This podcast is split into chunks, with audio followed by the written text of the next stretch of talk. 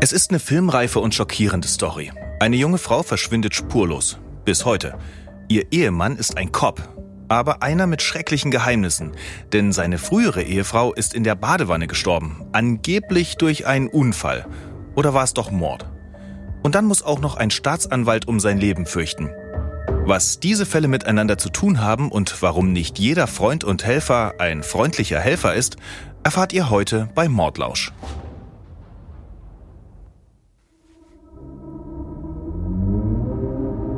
Schön, dass ihr heute wieder dabei seid. Ich bin Golna Panahi, ich bin Fernsehautorin. Und ich bin Sascha Schnabel, Autor und Redakteur, ebenfalls fürs Fernsehen. Wir treffen uns jede Woche, um über unsere Recherchen zu sprechen. Wir diskutieren über die Fälle, an denen wir arbeiten und auch darüber, was wir persönlich davon halten. Und was dabei rauskommt, erzählen wir euch dann jeden Donnerstag bei Mordlausch, dem spannenden neuen True Crime Podcast von TLC.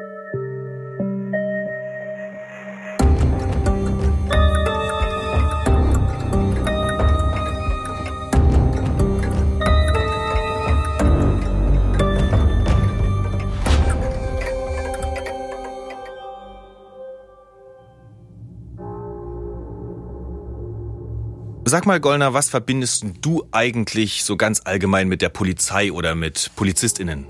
Also ich denke da als erstes an äh, Verkehrspolizisten und Radarkontrollen, wenn ich ehrlich mhm. bin. Aber ich bin jetzt auch gerade drei Stunden nach Leipzig gefahren. Wurdest, äh, du, wurdest du geblitzt? Ich hoffe nicht, ich glaube nicht. Es gibt ja jetzt irgendwie Blitzer, die, da merkst du das, glaube ich, gar nicht mehr, dass du geblitzt bist. Also wer weiß, wenn ich Post kriege. Aber ähm, witzigerweise habe ich in der neunten Klasse oder wann auch immer das war, habe ich mein äh, Schülerpraktikum bei der Reiterstaffel gemacht. Und Ach, cool. äh, in Berlin, genau, es gibt äh, die äh, Berliner Reiterstaffel gibt's ja gar nicht mehr. Aber ich meine, ja, okay. Das heißt, bin, du hast schon mal so richtig Polizeiluft geschnuppert. Ja, auf jeden Fall. Das finde ich ja richtig cool. Ich meine, aber auch ganz allgemein ist ja die Polizei auch wirklich, äh, die genießt ja auch Ansehen und das ist ja auch ein wichtiger und anstrengender Beruf. Absolut. Ne? Also eigentlich äh, sind oder werden ja Polizisten und Polizistinnen auch äh, respektiert. Das stimmt. Aber es gibt natürlich auch die aktuellen Debatten rund um Rassismus und rechte Strukturen. Absolut. Die haben wir jetzt gerade äh, vor kurzem erst wieder erlebt, ne? In Hessen, als das mhm. SEK da aufgelöst wurde, ja. MacPom irgendwie auch. Also äh, das Thema Polizei ist schon was, äh, was äh, in der Gesellschaft durchaus auch ja, kontrovers diskutiert wird. Äh, ich selber lebe ja in einer Stadt, in dem es Viertel, in der es Viertel gibt, wo die Polizei nicht so gern gesehen ist. Ne? Also da wird auch zum Beispiel das Thema Polizeigewalt immer wieder thematisiert. Und auch der Chorgeist, also äh, ne, wie äh, wenn sich Polizisten aufeinander verlassen müssen und so, also was für eine mhm. was für eine mhm. Gemeinschaft, wie schweißt das die zusammen? Und ähm, dadurch werden aber vielleicht mitunter auch Straftaten verdeckt. Ja. Und in dem Fall, über den wir heute sprechen, tauchen einige dieser Aspekte auf. Denn unsere Hauptfigur, der ist Polizist. Aber jetzt irgendwie keiner von der Sorte dein Freund und Helfer. Überhaupt nicht. Diesmal ist nämlich dieser vermeintliche Helfer der Täter. Wir sprechen über einen selbstherrlichen Cop, verschwundene Ehefrauen, häusliche Gewalt, Betrug und Eifersucht. Wir reden über einen Prozess, in dem sich wahrlich nicht alle mit Ruhm bekleckerten. Und es geht natürlich um Mord, vielleicht sogar um den perfekten Mord. Der Titel ist bei uns also tatsächlich Programm, aber bevor ich jetzt noch mehr verrate, fangen wir mal an. Gollner, wie geht die Geschichte los? Also, am Montag, den 29. Oktober 2007, betritt Cassandra Cales um etwa 4 Uhr morgens ein Polizeirevier und gibt eine Vermisstenanzeige auf. Ihre Schwester Stacy ist verschwunden. Sie meldet sich nicht und reagiert auch nicht auf Cassandras Anrufe und es ist untypisch, weil die Schwestern sich extrem nahe stehen. Sie sind beste Freundinnen. Die haben sich am Samstag das letzte Mal gesehen und da hat Cassandra noch zu ihrer Schwester gesagt, ruf mich morgen an. Aber seitdem gibt es kein Zeichen von Stacy. Cassandra und Stacy kommen nicht gerade aus der besten Familie. Die Mutter ist abgehauen, als sie noch klein waren und äh, die Schwestern haben bei ihrem Vater gelebt. Der Bruder saß wegen eines Sexualverbrechens im Gefängnis. Eine Schwester ist bei einem Brand ums Leben gekommen und eine andere verstarb wegen einer Krankheit. Und es hat die zwei Schwestern zusammengeschweißt. Und ich möchte euch gerne zeigen, wie Cassandra das in Worte fasst. We wir hatten praktisch nur uns selbst. Also waren wir auch immer füreinander da. Die zwei sind ein Herz und eine Seele Und trotz der schwierigen Kindheit hat sich Stacy auch nicht runterkriegen lassen. Ihre Schwester beschreibt sie als eine quirlige Person, die nichts drauf gibt, was andere über sie denken. Und ihre Tante sagt, sie ist immer fröhlich, eine Stimmungskanone. Stacy ist eine hübsche junge Frau mit großen braunen Augen und einem sympathischen Lächeln. Und als ihre Schwester sie äh, vermisst meldet, ist sie gerade mal 23. Auf dem Polizeirevier erklärt Cassandra dann auch, warum sie sich solche Sorgen macht. Und zwar ist sie Sonntagabend zum Haus ihrer Schwester gefahren. Stacy lebt mit ihrem Mann Drew und den gemeinsamen Kindern zusammen und als Cassandra an die Tür klopft, macht Stacys Sohn die Tür auf und sagt, dass seine Eltern sich gestritten hätten und die Mama abgehauen ist. Der Papa, also Drew, sucht sie gerade. Und Cassandra fällt auf, dass kein Auto vor dem Haus parkt. Das Paar hatte zwei Autos, beide waren weg. Also ruft Cassandra den Ehemann an. Und der ist wohl total aus der Puste und im Hintergrund hört sie sowas wie das Rasseln von so einem Schlüsselbund und einen Warnton wie von einem Auto, wenn man die Tür aufmacht. Ja, wenn man das Licht zum Beispiel noch anhat, ne? Ja, genau. Düm, düm. Genau. Äh, Drew erklärt ihr dann am Telefon, dass Stacy ihren Bikini, die Urkunde vom gemeinsamen Haus und 25.000 Dollar eingepackt hat und abgehauen ist. Und er meint, sie betrügt ihn. Also aber ganz schön viel Bargeld zu Hause ja, gehabt. Auf jeden Fall. Die Polizisten auf der Wache finden die Story richtig interessant, denn den Mann, von dem sie da erzählt, den kennen sie. Der ist Polizist. Und sein Name ist Drew Peterson. Genau, und diesem Kollegen eilt sein Ruf bereits voraus, aber dazu gleich mehr. Drew Peterson ist nämlich Sergeant in Bolingbrook, also dem Wohnort von Stacy und Drew. Und das ist ein klassischer amerikanischer Vorort von Chicago. Gut, da leben über 70.000 Menschen, aber ein hippes Stadtleben wirst du da jetzt eher nicht finden. Du hast da praktisch nur Wohnviertel und Industriegebiete und die sehen auch alle gleich aus und zwar genau so, wie sie in den 50er Jahren da eben halt aus dem Boden geschossen sind. Das ist dort ziemlich bieder alles. Eigentlich passt da einer wie Drew Peterson auch gar nicht so gut rein mit seinem Lebenswandel. Warum? Das werden wir eben alles jetzt in, äh, in dieser Folge noch erfahren. Rein äußerlich, naja, das ist ein großgewachsener, strammer Kerl, Bürstenfrisur, ordentlich gepflegter Schnauzbart. Ich würde sagen, wenn du dem Cowboy-Hut aufsetzt, dann macht er in einem Western als Sheriff eine richtig gute Figur. Stimmt. Der ist äußerst charismatisch und auf den ersten Blick auch gar nicht mal unsympathisch. Der kommt eigentlich ziemlich freundlich rüber. Ist ja auch dein Freund und Helfer. Ja, denkt man zumindest. Dieser Drew Peterson hat sein Leben lang bei der Polizei gearbeitet, und zwar in ganz verschiedenen Einheiten und Funktionen. Der war erst bei der Army und dann bei der Militärpolizei im Weißen Haus. Darauf scheint er sich auch ein bisschen was einzubilden. Dann kam er zur Metropolis, da war er bei der Antidrogeneinheit und ist da sogar mal zum Officer äh, des Jahres gewählt worden. Allerdings hat er sich in seinem Job nicht nur Freunde gemacht. Denn bei der Antidrogeneinheit wurde er sogar mal rausgeschmissen, weil er einer Gang Informationen zugesteckt hat. Das kam bei den Kollegen jetzt natürlich nicht so gut an und der hat wohl auch immer wieder ein, ja, wie seine Kollegen sagen, nicht ganz so vorbildliches Verhalten, in Anführungsstrichen, an den Tag gelegt. Ich will jetzt aber, wie gesagt, noch nicht zu viel verraten. Ja, und privat, wie sieht's da aus? Wenn man es freundlich ausdrücken will, sehr diplomatisch, dann könnte man sagen, Drew Peterson hat die Frauen geliebt. Naja, der hat sich selbst geliebt und der wollte die Bestätigung von Frauen. Die hat er gebraucht, ja. Ja, das stimmt. Also, dass äh, Drew Peterson die Frauen geliebt hat, das wäre wirklich der blanke Hohn. Jedenfalls lernt er Stacy kennen, als die gerade 16 oder 17 ist. Ja, aber wissen wir, wie alt sie wirklich war? Weil das Schutzalter ist, äh, beträgt 17. Ähm, wenn er sie wirklich mit 16 kennengelernt hätte, dann, naja, dann ist das äh, ja, gut. Ja, das stimmt, da hast du recht. Wir erfahren ja auch äh, gleich noch, äh, auf welchem Wege er sie kennengelernt hat und äh, warum er wahrscheinlich nicht unbedingt die wahren Angaben darüber mhm. gemacht hat, in welchem Alter er sie kennengelernt ja. hat. Der Drew Peterson ist damals noch mit Kathleen Savio verheiratet, aber die Beziehung scheint ihn zu langweilen, denn er beginnt eine Affäre mit Stacy. Wohlgemerkt, die ist da noch nicht volljährig und er ist 30 Jahre älter als sie. War das jetzt wirklich die große Liebe? Hm. Also Stacys Tante Candace Aiken, die sieht das recht pragmatisch. Der Altersunterschied war Stacy egal. Der Mann war finanziell abgesichert. Um Geld musste sie sich keine Sorgen machen. Ich glaube, diese Beständigkeit und Sicherheit war das, was sie suchte. Ja, und wie Gollner gerade schon gesagt hat, diese Stacy kommt aus eher einfachen Verhältnissen. Also die hat es im Leben eigentlich recht schwierig gehabt. Ja, und auf einmal ist da einer für sie da. Der steht mit beiden Beinen fest im Leben und die verreisen zusammen und die bekommt sogar von ihm ein eigenes Auto. Und das ist natürlich ein Leben, was sie so nicht kannte. Und der Drew Peterson scheint es auch tatsächlich ernst mit ihr zu meinen. Der lässt sich dann auch von seiner Noch-Ehefrau Kathleen scheiden und der Witz an der Sache, die Scheidung wird am 10. Oktober 2003 vollzogen. Am 18. Oktober, also nur acht Tage später, eine Woche später, heiratet er Stacy.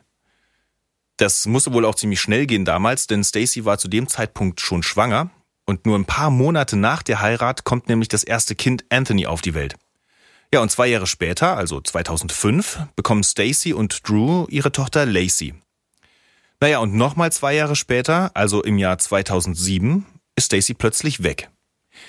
Wie ging's dann weiter, Gollner?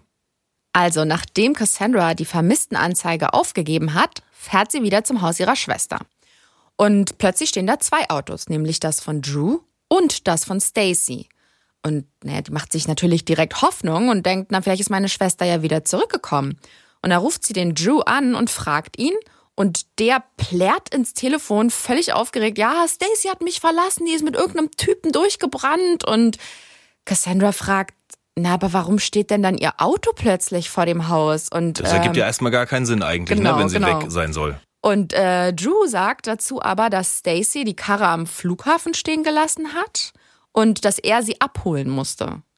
Naja, Cassandra glaubt ihm aber nicht, denn spätestens da hat sie den Verdacht, dass Drew was mit Stacys Verschwinden zu tun haben muss. Sie sagt, ihre Schwester wäre nie einfach weggelaufen. Ja, oder mit einem Typen durchgebrannt. Ja. Ne? ja, und warum sollte sie das auch tun? Denn nach allem, was man weiß, war sie ja anscheinend eine ziemlich gute Mutter. Ne, die hat zwei Kinder und die lässt sie ja nicht einfach so zu Hause sitzen und macht sich einen bunten. Eben. Und das sieht Cassandra ganz genauso. Und die Polizei nimmt dann auch am Morgen des 29. Oktobers direkt die Ermittlung auf und im Fokus steht Drew Peterson. Also fahren die Beamten erstmal zu seinem Haus und befragen ihn. Und er sagt aus, dass er um 6 Uhr früh nach seiner Nachtschicht nach Hause gekommen ist, da hat er noch mit Stacy gesprochen und die Kids haben ihn dann um 10 Uhr geweckt. Dann hat er sich ein bisschen um den Haushalt gekümmert und dann hat ihn Stacy angerufen und gesagt, sie verlässt ihn und die Kinder. Und dann hat er nie wieder was von ihr gehört. Erst hat er auch noch hier und da ein bisschen nach ihr gesucht, äh, hat dann aber irgendwann auch aufgegeben und sich sozusagen mit seinem Schicksal abgefunden. Und seine Story ist, dass Stacy mit einem anderen durchgebrannt ist und dass er ja sogar noch ihr Auto vom Flughafen abholen musste. Die Polizisten dürfen sich dann auch noch im Haus umsehen, aber er sagt, sie sollen nichts durcheinander bringen und auch sein Auto dürfen sie sich angucken, aber in das von Stacy lässt er sie nicht. Ja, das ist ja seltsam. Also die Polizei darf sich sein Auto vornehmen, da dürfen die reingucken, aber in Stacys nicht. Ja, Genau. Und das findet auch die Polizei sehr merkwürdig, wenn nicht sogar verdächtig. Mhm. Und dann organisieren sie eine groß angelegte Suchaktion und in einem Ort wie Bolingbrook kriegt natürlich sofort die Presse Wind davon. Klar.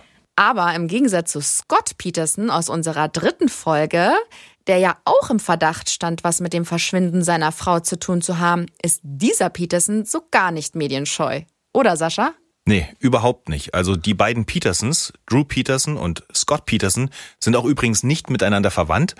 Und die sind auch nicht mit Michael Peterson verwandt, über den wir in Folge 2 gesprochen haben. Irgendwas ist mit diesem Nachnamen. Irgendwas, ja, es wird dann sogar noch ein bisschen verrückter, weil in Folge 2 hatten wir Kathleen Peterson ja. und äh, die haben wir hier wieder, äh, aber die ist nicht zweimal gestorben. Naja gut, wer sich die Filme zu unseren Stories ansehen will, wir haben alle Staffeln von American Murder Mystery, darauf basiert unser Podcast, für euch online auf tlc.de. Den Link dahin packe ich euch in die Show Notes. Ja, und wie ist das nun mit Drew und der Presse? Ja, also dazu muss ich vielleicht ein kleines bisschen ausholen. Wir halten nochmal fest. Wir haben eine 23 Jahre junge Mutter, Stacy, die wird vermisst. Und ihr Ehemann ist ein Cop. Das ist, ihr ahnt vielleicht schon, was jetzt kommt, eine verdammt gute Story für diese Presse, gerade in so einem Ort, in so einem Vorort äh, wie Bolingbrook. Und wer in den letzten Fällen gut aufgepasst hat, der erinnert sich bestimmt, in den USA geht man mit Beteiligten nicht so zimperlich um. Die werden mit Klarnamen genannt, man zeigt ihre Gesichter. Also man sucht da den Skandal und die großen Emotionen. Von Persönlichkeitsrechten hält man da jetzt nicht so viel. Also beziehen die Reporter und Kamerateams dann auch vor dem Haus der Petersons Stellung. Ja, und wie soll man sagen, in Drew Peterson haben die Medien einen Protagonisten gefunden, wie sie ihn sich eigentlich nur wünschen können. Der genießt die öffentlichen Auftritte regelrecht. Der tut zwar so, als würde ihm der ganze Rummel nerven, aber der spricht halt trotzdem in jedes Mikro, das man ihm vor die Nase hält. Nur sind das eben auch ziemlich schräge Auftritte. Hört mal genau hin, was er da sagt. Soll ich mich in die Ecke setzen und heulen? Natürlich schmerzt es mich, aber das trage ich nicht nach außen. Na, so kommentiert er die Frage, wie es ihm geht, jetzt wo seine Frau vermisst wird. Hm. Gollner, du kannst dich vielleicht auch daran erinnern, wie er die Reporter sogar regelrecht provoziert hat, oder? Äh, was hast du gedacht, als du das gesehen hast? Ja, genau. Es gibt ja diese Szene, wo er selbst mit einer Kamera dann rauskommt und äh, quasi den Spieß sozusagen umdrehen will und dann so richtig nah an die Kameras der Presse rangeht. Oder auch den, ähm, die andere Szene, die fand ich sehr bezeichnend. Da ist er so ganz ernst und versucht die Presse irgendwie zu, zu bitten, dass sie halt aufhören sollen, ihn zu belästigen. Und dann geht er immer dichter und äh, näher ran und irgendwann bricht er ein schallendes Gelächter aus. Also ich glaube, der wusste auch nicht so genau, ob er das jetzt cool findet oder ob er sich jetzt äh, lieber, weiß ich nicht, Privatsphäre wünschen will. Ja, ich, wie gesagt, aber kamerascheu ist er halt nicht. Ne? Absolut also nicht. Äh, überhaupt nicht. Der hat sich auch noch gestylt für die, für die Medien. ja, tatsächlich. Da gibt's die Szene, wo er mit dem Motorrad vorfährt und dann trägt er so eine Sonnenbrille und Basecap und so eine US-Flagge ja. als Gesichtsmaske. Der läuft da rum wie so ein Bandit oder wie so ein Gangster irgendwie. ähm, ehrlich gesagt, in seinen, äh, in manchen Momenten hat er mich äh, ein bisschen an den verflossenen US-Präsidenten Trump erinnert. Mhm. Also vom gesamten Habitus her. Ähm, der war ja jetzt auch nicht nur ein Sympathieträger. Ne? Also dieser, dieser Drew Peterson, der wirkt auf mich irgendwie skurril überdreht. Der ist ein Selbstdarsteller. Ja. Und der ist jetzt auch gar nicht unbedingt emotionslos, ähm, was seine eigene Person angeht. Nur eben in Bezug auf Stacy, da sieht die Sache anders aus. Der Polizeisprecher in Bolingbrook, Thomas Burrick ist sein Name, der sagt dazu Folgendes. Er interessierte sich mehr für die Presse als für unsere Ermittlungsarbeit. Er wollte nie wissen, ob er helfen kann. Ja, der Peterson selbst findet die ganzen Suchaktionen und den Presserummel auch regelrecht sinnlos. Warum? Das erzählt er uns am besten selbst. Warum soll ich jemanden suchen, der nicht verschwunden ist? Sie hat sich aus dem Staub gemacht. Die Ermittler sehen das nicht so wie Drew Peterson. Die Suche nach Stacy geht nämlich weiter und dann finden sie auch einen ersten Anhaltspunkt. Der scheint Drew Peterson allerdings zu entlasten. Stacy schrieb wohl SMS mit einem Mann und dieser Typ heißt Scott Rosetto. Scott und Stacy kannten sich von der Highschool. Nach Jahren hat sie den Kontakt äh, wieder aufgefrischt und die zwei haben sich auch ein paar Mal getroffen.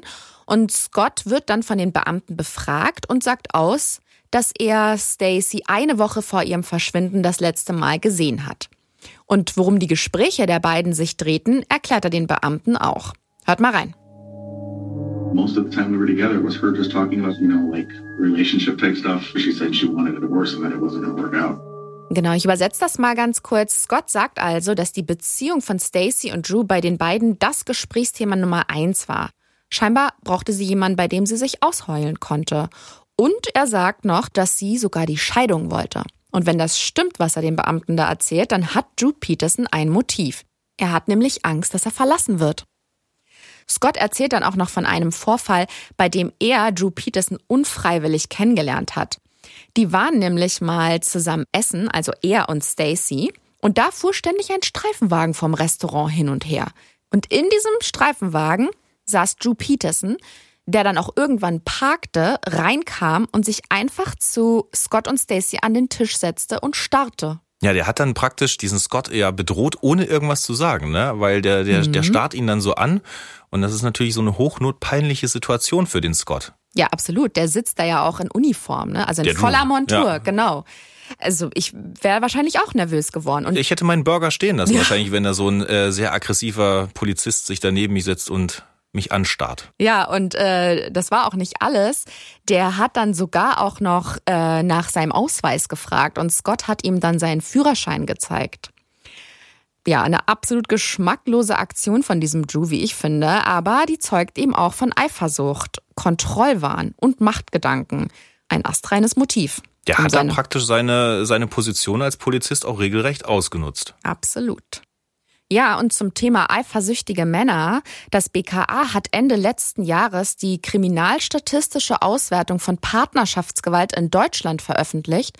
Und bei uns in Deutschland wird im Schnitt alle drei Tage eine Frau von ihrem Partner oder Ex-Partner umgebracht weil die Frau nicht mehr mit dem Mann zusammen sein will, weil sie nicht mehr ihm gehören will, weil sie sich trennen will. Und im Laufe des Falls werden noch mehr Hinweise dafür sprechen, dass Drew Peterson Gewalt benutzt, um bei Frauen ans Ziel zu kommen. Scott Rosetto steht nach dieser Befragung jedenfalls nicht mehr unter Verdacht, aber die Beamten wissen jetzt mehr über die Beziehung zwischen Drew und Stacy.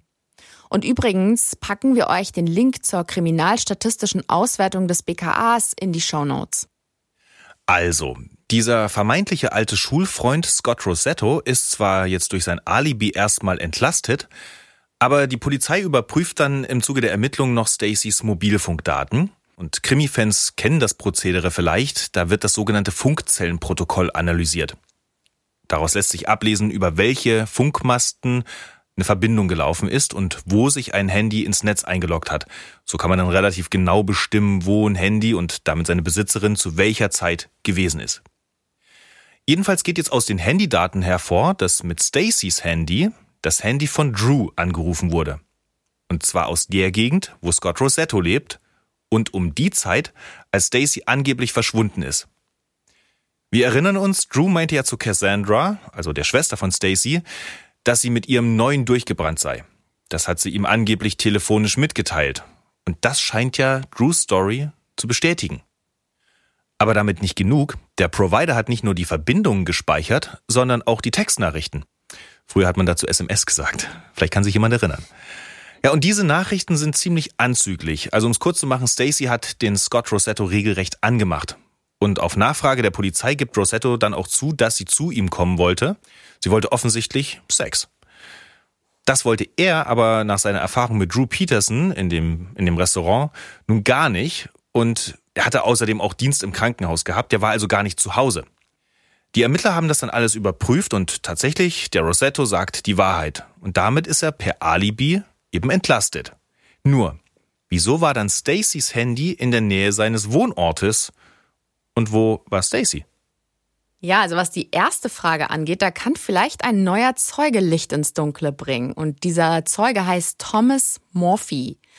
Thomas ist der Stiefbruder von Drew Peterson und der kommt zu einer Befragung aufs Revier und erzählt den Beamten eine ziemlich interessante Geschichte.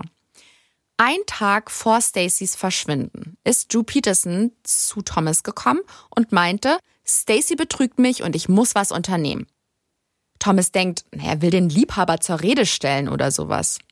Die sind dann zusammen in einen Park gefahren. Drew hat Thomas dort abgesetzt, ihm ein Handy in die Hand gedrückt und gesagt, dass er auf gar keinen Fall rangehen darf, wenn es klingelt. Dann ist er weggefahren und eine halbe Stunde später klingelt das Handy wirklich. Und auf dem Display steht, Stacy ruft an. Thomas ist dann nicht rangegangen. So wie Drew befohlen hat. Genau.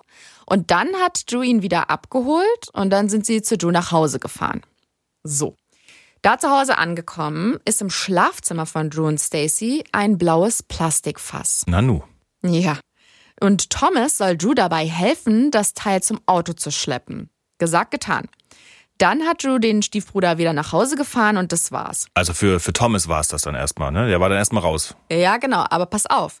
Denn dann hat er irgendwie so ein Gefühl, dass er eventuell gerade dabei geholfen hat, Stacys Leiche loszuwerden.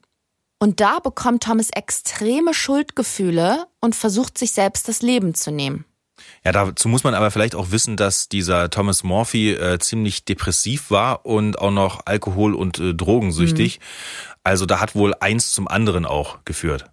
Ja, seine Freundin findet ihn aber glücklicherweise noch rechtzeitig und bringt ihn ins Krankenhaus. Und ähm, die Frage der Ermittler ist jetzt natürlich, wo ist denn das Fass hin? Wo hat Drew Peterson das denn hingebracht?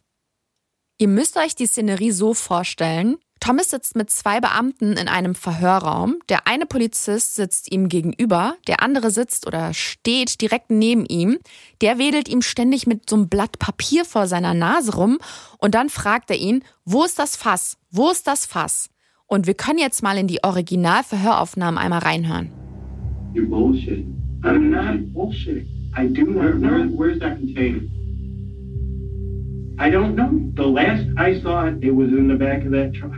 Also der Detective fragt ihn, wo ist das Fass?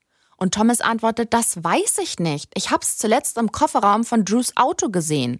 Und der andere Detective sagt dann noch, na, vielleicht haben Sie sie ja auch umgebracht. Deswegen sagen Sie nichts. Und Thomas sagt, ich rede doch mit Ihnen, ich sag Ihnen alles, was ich weiß. Ja, und dieser Thomas wirklich, das ist immer, es kann einem wirklich leid tun, wenn man mhm. diese Szene sich anguckt.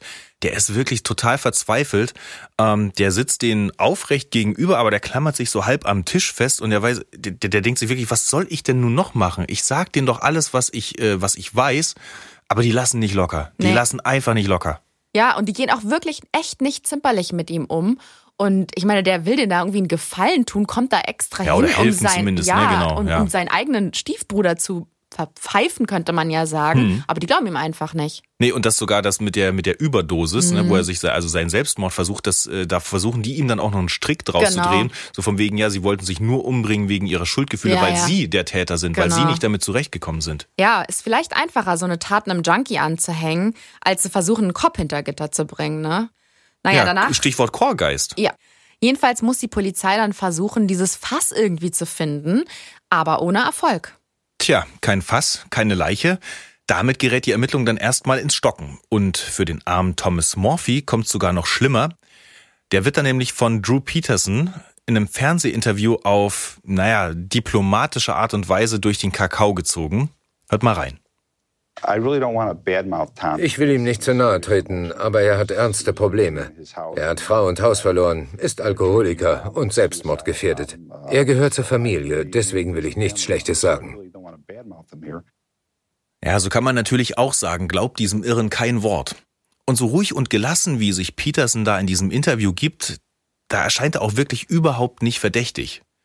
Der sitzt da ganz zurückgelehnt da, entspannter Gesichtsausdruck, keine Zornesfalten, nichts dergleichen.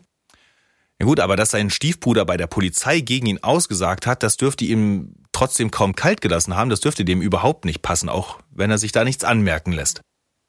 Und die Ermittler? Naja, die können sich nun mal ihre Zeugen nicht aussuchen, auch wenn die eben suizidgefährdete Drogenabhängige sind.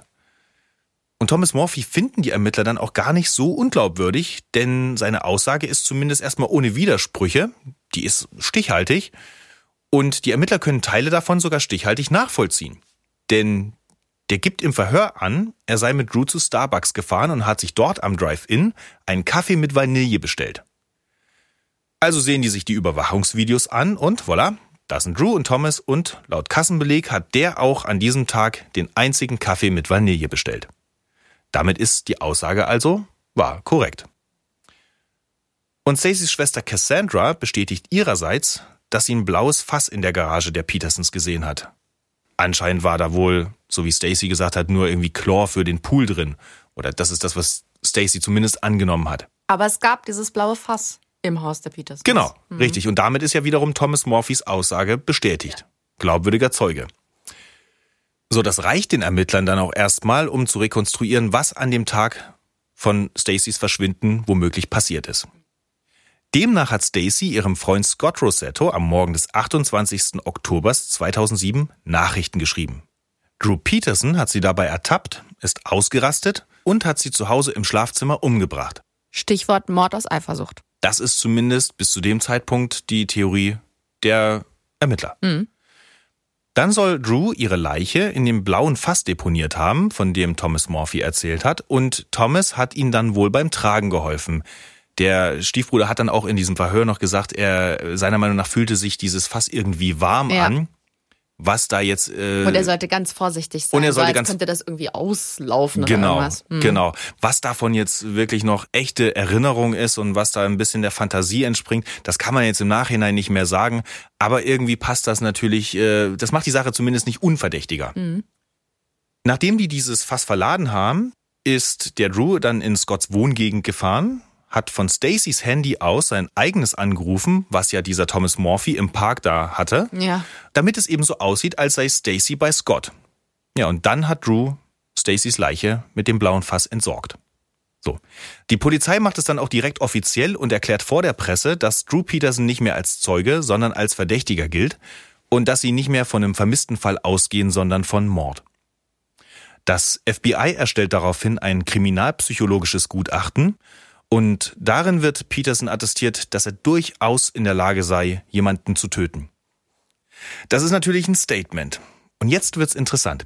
Die Staatsanwaltschaft entscheidet sich dann nämlich erstmal gegen eine Mordanklage. Und der ehemalige Ermittler Carl Dobridge, der damals mit diesem Fall befasst war, der da ermittelt hat, der sagt uns, warum der Staat diese Taktik wählt. Aus einem Grund. Wir hatten keine Leiche. Sollte er in einem Mordprozess freigesprochen werden und später taucht die Leiche dann doch auf, kann er dafür nicht mehr belangt werden. Aber damit ist der Fall ja nicht abgeschlossen. Die Ermittlungen gehen ja weiter. Oder, Golner? Ja, exakt. Stacy ist nämlich die vierte Ehefrau von Drew Peterson. Und seine dritte hieß Kathleen Savio. Die ist 2004 in der Badewanne gestorben und die Polizei meinte damals, das war ein Unfall. Nun ist aber Stacy verschwunden und Drew Tatverdächtiger. Da erscheint die Unfalltheorie plötzlich in einem ganz anderen Licht und das sieht der Staatsanwalt ganz genauso und rollt deswegen den Fall Kathleen Savio wieder neu auf. Ja, sag mal, Goldner, was gibt's zu dieser Kathleen Savio eigentlich zu sagen? Wie würdest du sie beschreiben? Ja, ich kannte sie ja nicht, aber ich kann dir sagen, wie ihr Umfeld sie beschrieben hat. Und zwar als eine sehr freundliche und immer fröhliche Person. Aber sie war wohl auch sehr willensstark und hat immer ihre Meinung vertreten und hat sich auch nicht herumschubsen lassen. Sie und Drew Peterson haben sich dann bei einem Blind Date kennengelernt und sich total schnell ineinander verliebt und auch kurz darauf geheiratet. Das war Anfang der 90er. Dann haben sie zwei Söhne bekommen. Aber im Laufe der Jahre verändert sich die Beziehung des Paars dann. Ja, diese anfangs so glückliche Ehe, die verändert sich wohl auch relativ schnell und der Drew zeigt dann ein ganz anderes Gesicht. Oder auch sein wahres Gesicht. Ja, wahrscheinlich sein wahres sogar, denn es fängt damit an, dass er Kathleen runtermacht, sie sei irgendwie zu fett und würde wie ein Hund aussehen.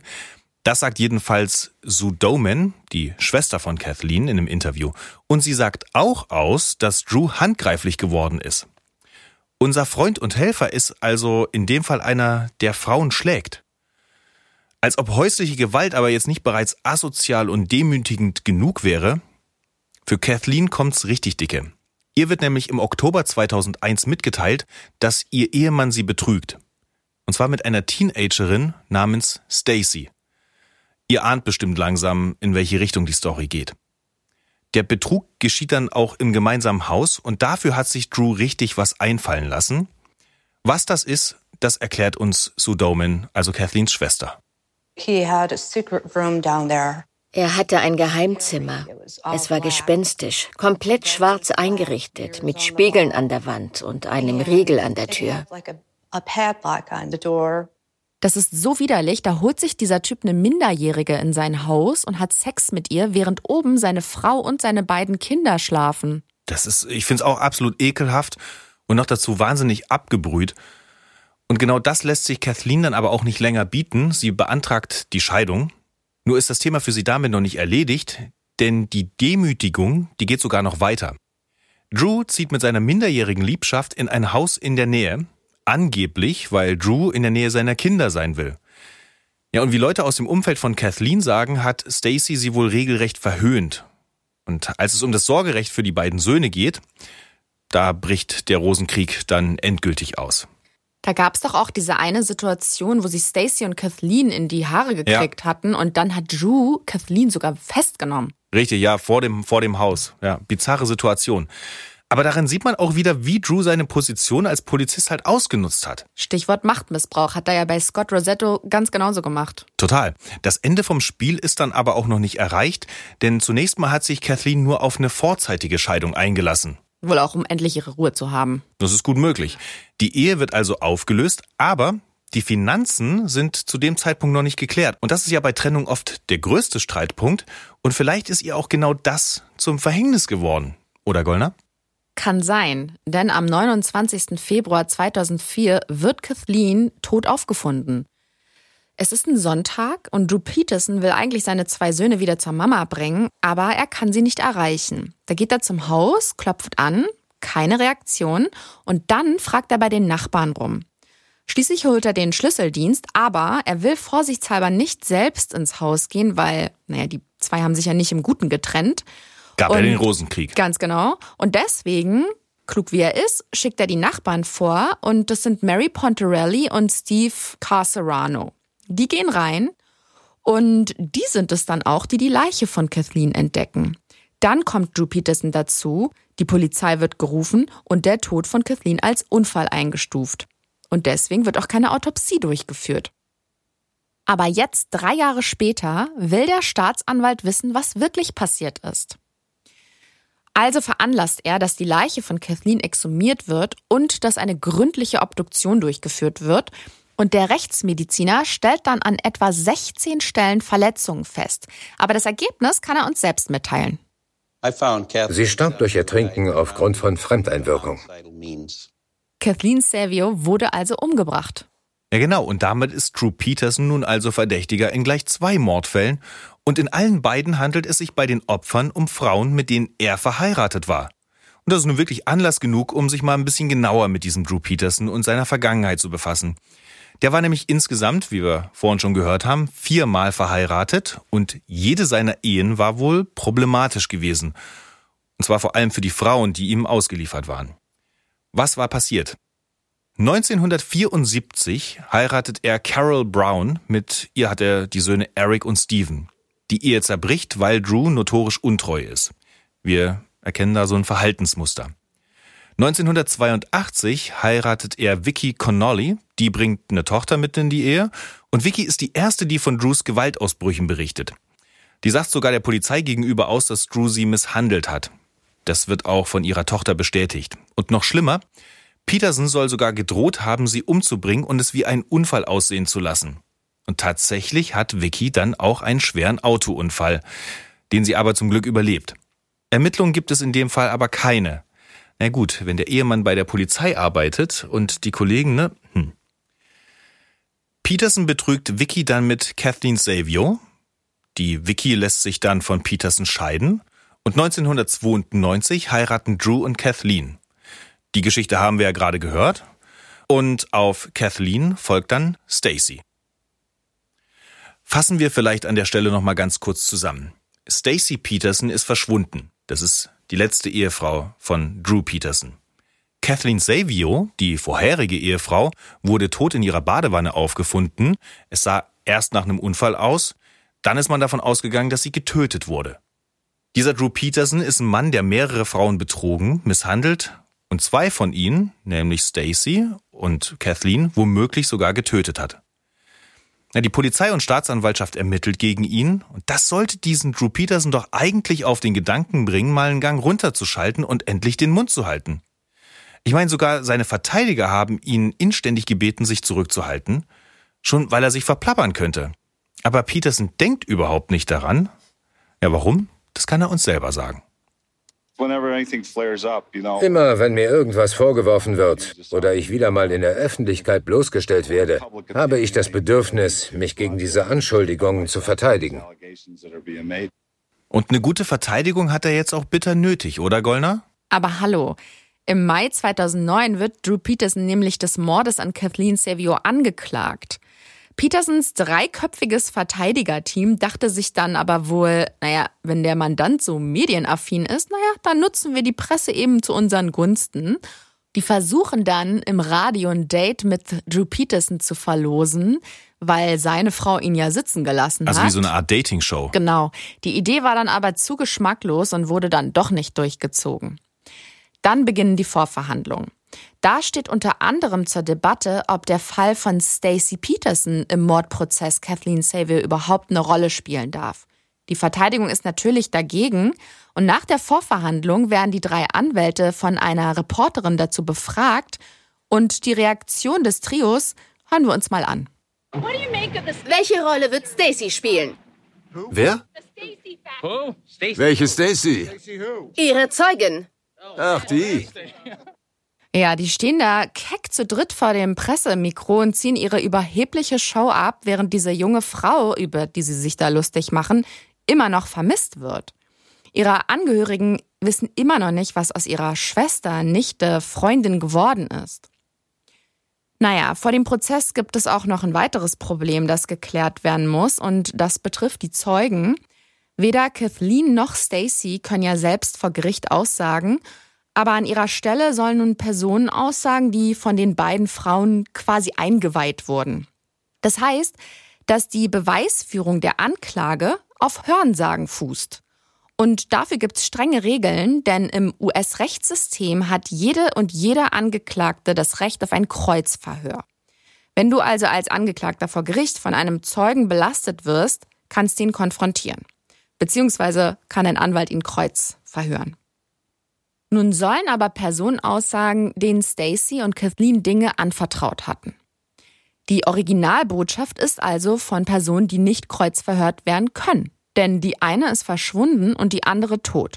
Und genau hier kommt ein Gesetz ins Spiel, das 2008 verabschiedet wurde und von den Medien sogar den Beinamen Drews Law, also Drews Gesetz bekam. Und in dem wird festgelegt, dass Zeugen von Hörensagen in einem Prozess zugelassen werden können, wenn davon ausgegangen wird, dass das Opfer umgebracht wurde, um dessen Aussage zu verhindern. Sprich, wenn das Gericht davon ausgeht, dass Drew Peterson Kathleen umgebracht hat, kann jemand aussagen, dem Kathleen etwas anvertraut hat. Und die Aussage ist dann zulässig. Und am Ende lässt der Richter Zeugen von Hörensagen zu. Die Hauptverhandlung beginnt dann am 31. Juli 2012 und am Anfang stehen wie immer die Eröffnungsplädoyers. Die Anklage will beweisen, dass Drew Kathleen umgebracht hat und zeigen, wie er es gemacht hat. Und die Verteidiger sagen, Kathleen hat Lügen verbreitet, weil sie den Scheidungskrieg gewinnen wollte und alle Zeugen der Anklage werden diese Lügen bloß wiederholen. Ihr Tod war ein Unfall. Klar ist bis jetzt, dass Drew Peterson ein Mann ist, der seine Autorität als Polizist eiskalt ausgenutzt hat. Der hat Frauen misshandelt und womöglich nicht mal vor Mord zurückgeschreckt. Die Frage vor Gericht ist dann natürlich, was war sein Motiv, Kathleen zu töten? Und da ist die Antwort relativ unspektakulär. Geld. Es wäre ja auch nicht das erste Mal, dass jemanden wegen des schnöden Mammons das Leben genommen worden wäre. Wir erinnern uns, Drew und Kathleen waren zwar geschieden, aber das Finanzielle war noch nicht geklärt. Ihr stand nämlich zumindest die Hälfte von Drews Pension zu und das wären für sie rund 40.000 Dollar jährlich gewesen. Und zusätzlich die Hälfte aller Gemeinschaftsgüter. Haus zum Beispiel. Da hatte Drew Peterson also wirklich viel zu verlieren. So ohne an der Stelle jetzt ein juristisches Seminar abzuhalten, aber es ist vielleicht ganz interessant mal zu erklären, warum das Motiv Geld für die Anklage hier so wichtig ist. Die Verteidiger plädieren ohnehin auf Freispruch. Die sehen den Tod von Kathleen ja als tragischen Unfall an, so wie Gollner gerade erklärt hat. Die hätten aber die Möglichkeit, wenn diese Freispruchstrategie nicht zieht, auf Totschlag im Affekt zu plädieren. Und Totschlag wird natürlich immer noch geringer bestraft als Mord. Damit eine Tat aber zum Mord wird, müssen bestimmte Mordmerkmale erfüllt sein. Dazu gehören vor allem die sogenannten niederen Beweggründe wie Habgier. Wer also jemanden des Geldes wegen, sprich aus Habgier tötet, gilt als Mörder. Und das will die Staatsanwaltschaft eben nun beweisen. Das ist aber gar nicht so einfach, weil am Tatort, der damals noch als Unfallort eingestuft wurde, keine Beweise gesichert wurden. Aber die Nachbarin Mary Pontarelli, die Kathleen tot aufgefunden hat, die kann sich noch an Details erinnern. Die beiden waren sehr gute Freundinnen und ihr kam einiges in dem Badezimmer suspekt vor. Zum Beispiel sagt sie aus, dass Kathleen ihre Haare offen trug, was sie seltsam findet, weil wenn du gerade ein Bad nehmen willst, dann bindest du dir wohl die Haare hoch. Und sie hatte wohl, also Kathleen hatte wohl eine wertvolle Goldkette um. Und äh, die Zeugin ist der Meinung, dass sie sie ja eigentlich hätte abnehmen dass müssen. Dass man den Schmuck vorm Baden genau.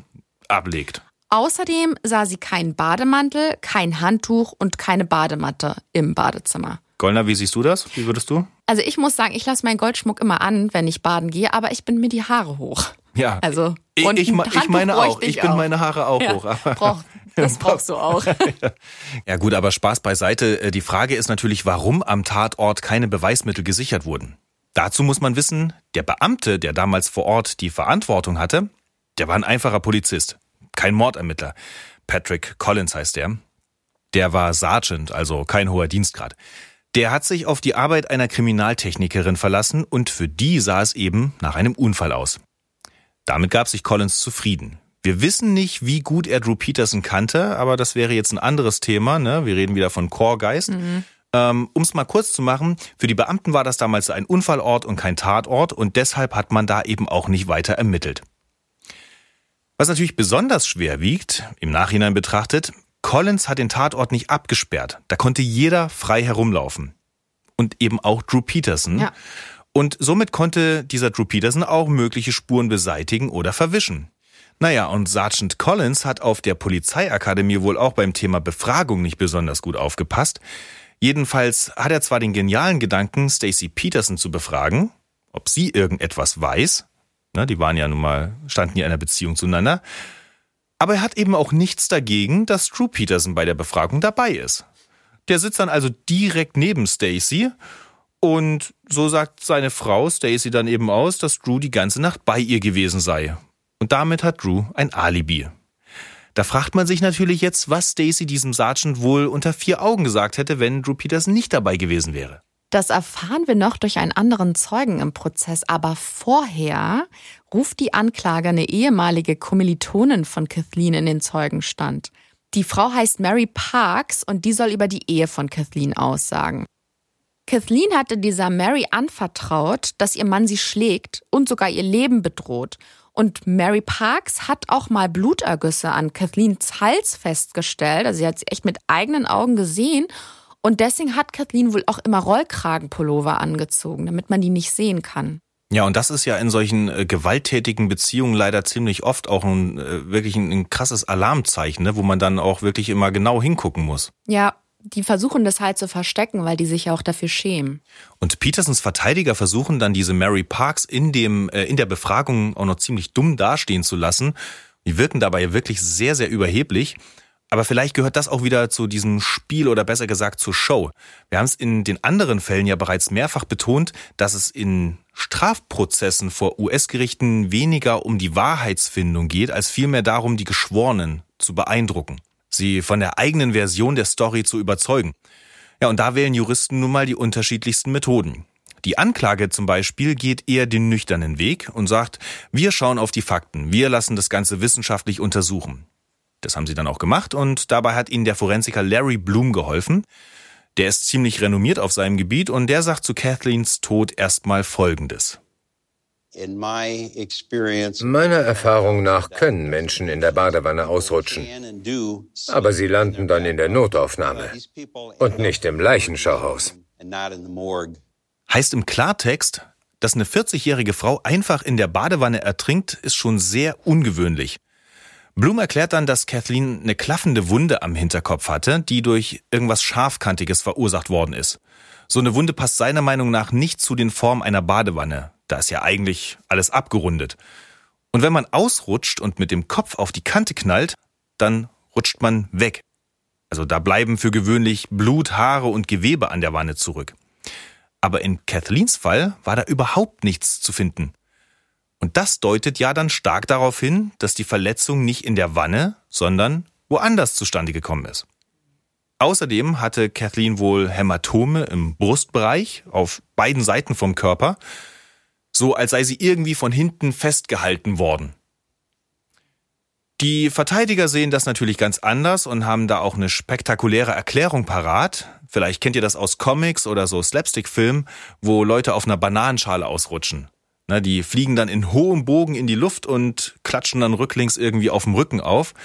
Und so soll Kathleen ihrer Ansicht nach gestürzt sein.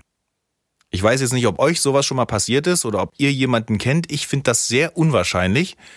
Ich meine, man wird doch einfach wegrutschen und sich vielleicht ein paar blaue Flecken oder eine Platzwunde holen. Meine, meine Oma hat sich bei sowas mal den Arm gebrochen.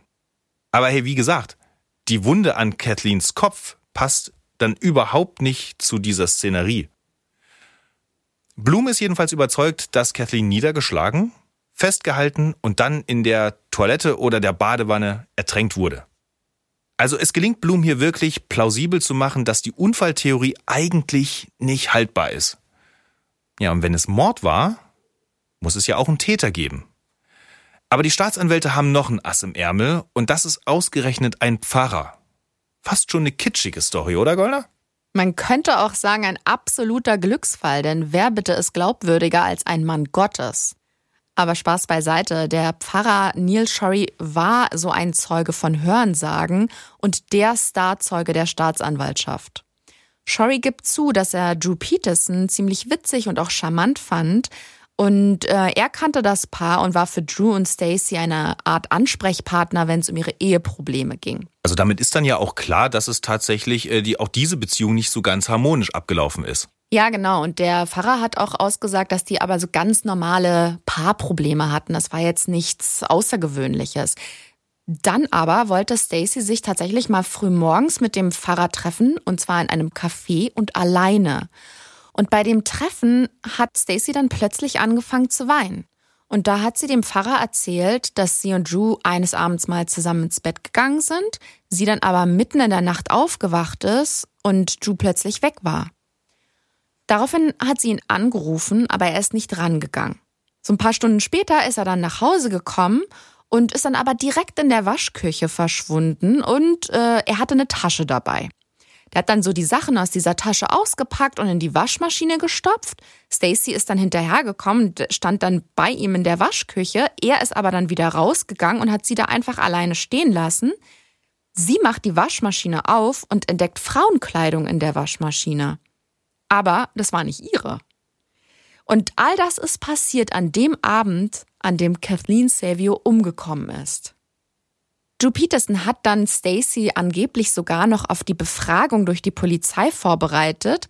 Und wie diese Befragung abgelaufen ist, hat Sascha ja vorhin schon erzählt. Er war die ganze Zeit dabei und deswegen hat sie sich nicht getraut, die Wahrheit zu sagen. Und das ist auch der Grund, warum bei diesem Prozess Zeugen von Hörensagen zugelassen werden.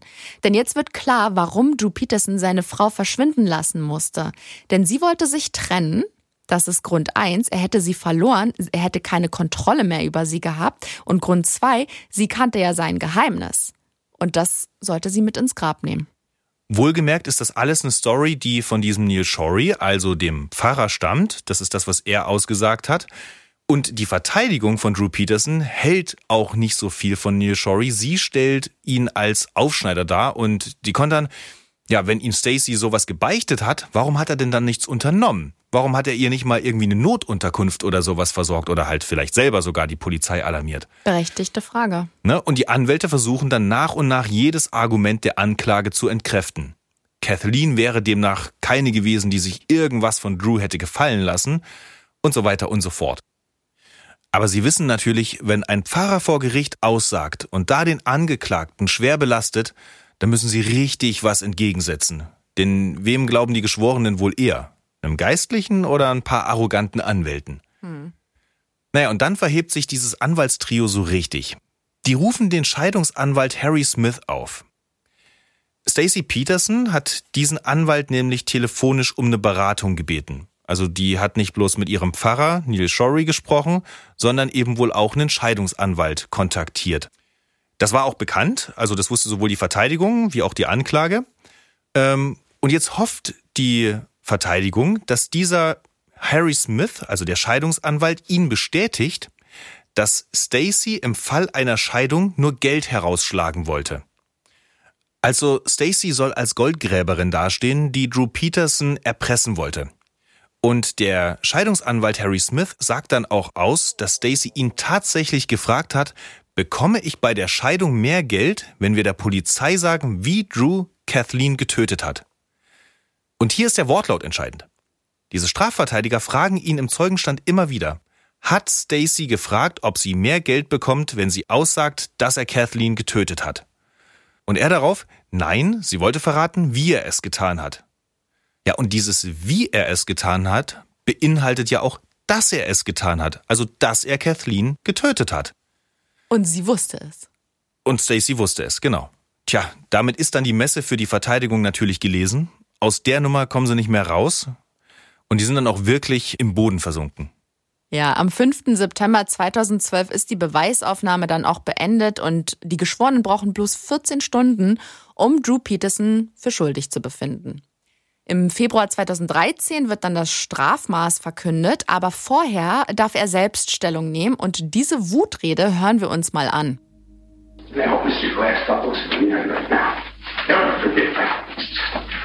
Never forget what you've done here. and been forced to sit silent uh, since the beginning of all this. I did not kill! Er sagt, ich bin Drew Peterson, kein einziger im Gericht hat mir je in die Augen gesehen. Ich hoffe, Mr. Glasgow sieht mir jetzt in die Augen, das ist der Staatsanwalt. Und dann richtet er das Wort direkt an diesen Staatsanwalt. Vergessen Sie mein Gesicht nicht und vergessen Sie nicht, was Sie angerichtet haben. Naja, und dann brüllt er am Ende, ich habe Kathleen nicht umgebracht. Eine absolut bezeichnende Reaktion, wie ich finde. Der sieht bis zum Schluss nicht ein, dass sein Plan nicht aufgegangen ist. Er hat ja sogar noch darauf geachtet, dass er Kathleen nicht tot auffindet, sondern. Also nicht selbst. Genau, genau. Der hat das ja so geschickt eingefädelt, dass die Nachbarn sie finden. Hat aber alles nichts gebracht. Am Ende kriegt er 38 Jahre wegen dem Mord an Kathleen. Nun ist die Frage immer noch, wo ist Stacy? Was ist mit ihr passiert? Hat es dieser Drew Peterson tatsächlich geschafft, den perfekten Mord zu begehen? Also ein Mord, der ihm nicht nachgewiesen werden kann?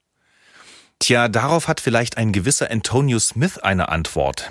Der ist ein ehemaliges Gangmitglied und sitzt wegen versuchtem Mord und Raub für 40 Jahre im Knast.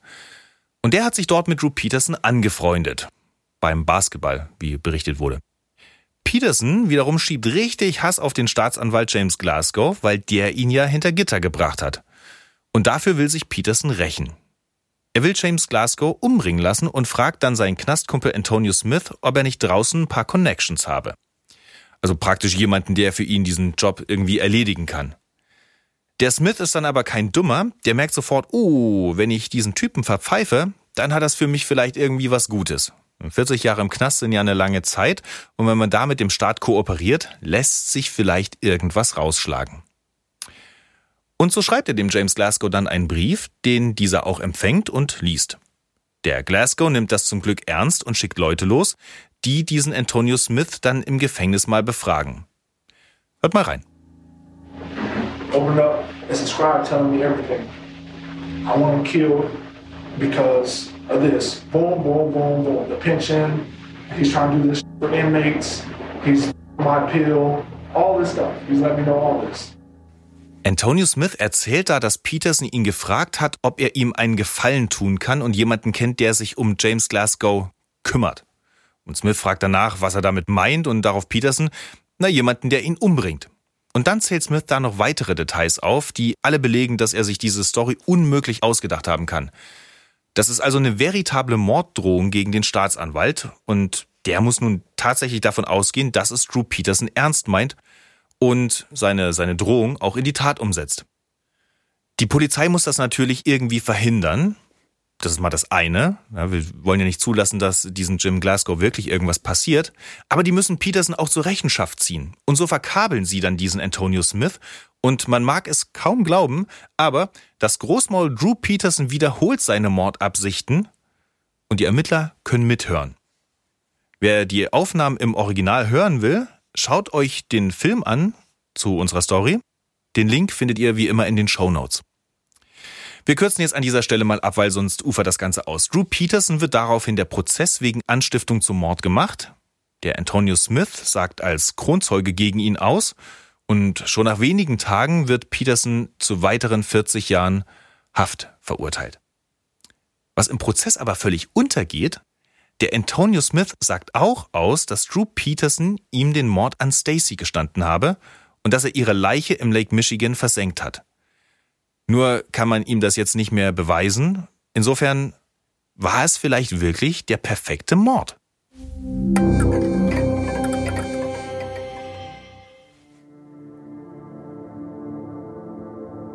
Ja, Sascha, lass uns doch noch mal drüber reden. Der perfekte Mord. Was ist denn deine Meinung? Glaubst du, Drew Peterson hat da den perfekten Mord organisiert? Naja, also wenn man jetzt mal davon ausgeht, dass Drew Peterson für das Verschwinden und äh, auch für, für den vermeintlichen Tod von Stacy ja nie juristisch irgendwie belangt wurde, also strafrechtlich, dann könnte man natürlich schon sagen, es war vielleicht der perfekte Mord. Moralisch würde ich sagen, kann es sowas wie einen perfekten Mord ja nicht geben, weil Mord immer verwerflich ist. Das ist eine absolut abscheuliche Tat, bei der am Ende toter Mensch zurückbleibt. Insofern finde ich schon die Formulierung ein bisschen problematisch. Und dann ist es ja auch so, dass wenn der Antonio Smith, dieser Gefängniskumpan, da wirklich Recht behält und der Drew Peterson diese Tat gestanden hat, dann muss man sagen, dann war es natürlich kein perfekter Mord, denn er ist ja am Ende dann wirklich Opfer seiner eigenen äh, Großmannssucht und seiner eigenen Überheblichkeit geworden. Er hat sich einfach schlichtweg verplappert. Und das würde dann ja bedeuten, irgendwann kommt hier immer jemand auf die Schliche. Aber ich finde, bei diesem Drew Peterson irgendwie, dass der Typ lässt mich sowieso ganz sprachlos zurück. Welchen Eindruck hattest du am Ende von ihm? Also ich muss sagen, das ist so ein Typ, da kriege ich Gänsehaut, so unmöglich finde ich den. Ich finde einfach wirklich sein gesamtes Verhalten unmöglich und auch so die Art und Weise, wie er rübergekommen ist in diesen ähm, Ausschnitten, die wir auch gesehen haben, insbesondere der Presse gegenüber. Und ich glaube, das, was du gerade gesagt hast, diese Überheblichkeit, das trifft es halt einfach auf den Punkt. Der hat das ja auch am Ende mit seiner Wutrede da, ähm, hat er das ja auch bis zum Schluss nicht eingesehen, dass er da jetzt halt zumindest für den, den Mord an Kathleen Savio ähm, verknackt wurde. Ne? Da haben ja sogar seine Anwälte irgendwie sich gegen den Kopf geschlagen und sagten, oh genau, Gott, was genau. für eine dumme Show, wie peinlich. Typ. Ja, absolut. Aber so, so einer ist es halt. Ne? Und der ist am Ende einfach ein ja, ein, schwacher Mann, der halt Frauen braucht, um sein eigenes Ego zu pushen. Ja. Und ja, das ist halt wirklich bezeichnend für Männer, die ihre Frauen misshandeln oder ermorden. Und ähm, die bringen diese Frauen um, weil sie eben Frauen sind. Und deswegen werden diese Morde auch Femizid genannt. Und es ist total wichtig, dass man eben bei solchen Taten nicht von einem Beziehungsmord spricht, weil damit wird das so bagatellisiert genau, irgendwie. Man ne? darf halt kein hm. Mitleid haben mit diesen Männern, nur weil der jetzt vielleicht verlassen wurde oder weil er eifersüchtig war und oder weil er nicht betrogen wurde. Und man darf es auch nicht rechtfertigen dadurch. Ganz genau, ganz genau. Denn diesen Männern geht es dann am Ende wirklich nur um Macht und äh, die wollen die Kontrolle behalten. Und sobald eine Frau sagt, nee, ich will das nicht mehr und die diese Kontrolle verlieren, diese Angst haben, dann ticken die halt aus und dann wird's richtig gefährlich für Frauen. Und naja, wenn wir Das hast du ja vorhin auch in deiner Statistik gesagt, ne? dass äh, praktisch jeden dritten Tag in Deutschland genau, alleine in Deu äh, mhm. eine Frau von ihrem Partner oder Ex-Partner ermordet oder getötet wird. Ja, und ich finde halt, dass Drew Peterson genauso einer ist. Und ich meine, wenn wir auch was über den jetzt gelernt haben, das ist einer, der gerne Macht hat und die auch ausübt und der halt auch gern die Kontrolle hat, äh, sei es als Polizist oder halt auch ähm, sein, sein, seiner ja. Beziehung oder seinen Frauen gegenüber. Ja. Und von daher ja, ich finde, das ist ein ganz, ganz widerlicher Kerl. Und um das jetzt vielleicht an der Stelle auch nochmal ganz kurz äh, festzuhalten, wir haben natürlich überhaupt nichts gegen die Polizei. Wir wollten das auch jetzt äh, in dieser Folge nicht irgendwie lächerlich darstellen oder die Rolle der Polizei, der Polizistinnen irgendwie herabwürdigen. Das war halt äh, ein Fall. Und dieser Drew Peterson ist eine Person, die seine Rolle als Polizist ausgenutzt hat. Das gilt natürlich auf gar keinen Fall für äh, irgendwie den gesamten Berufsstand äh, der Polizistinnen. Ich fühle mich auch immer noch sicherer, wenn ich weiß, dass genau, ich die ne? Polizei rufen könnte. Absolut. Und, und, im Endeffekt war es ja auch die Polizei, die eben diesen Typen ja, überführt genau. hat und dann auch dafür gesorgt hat, dass er eben niemanden mehr gefährlich werden ja. kann und eben keine Kontrolle mehr mhm. ausüben kann.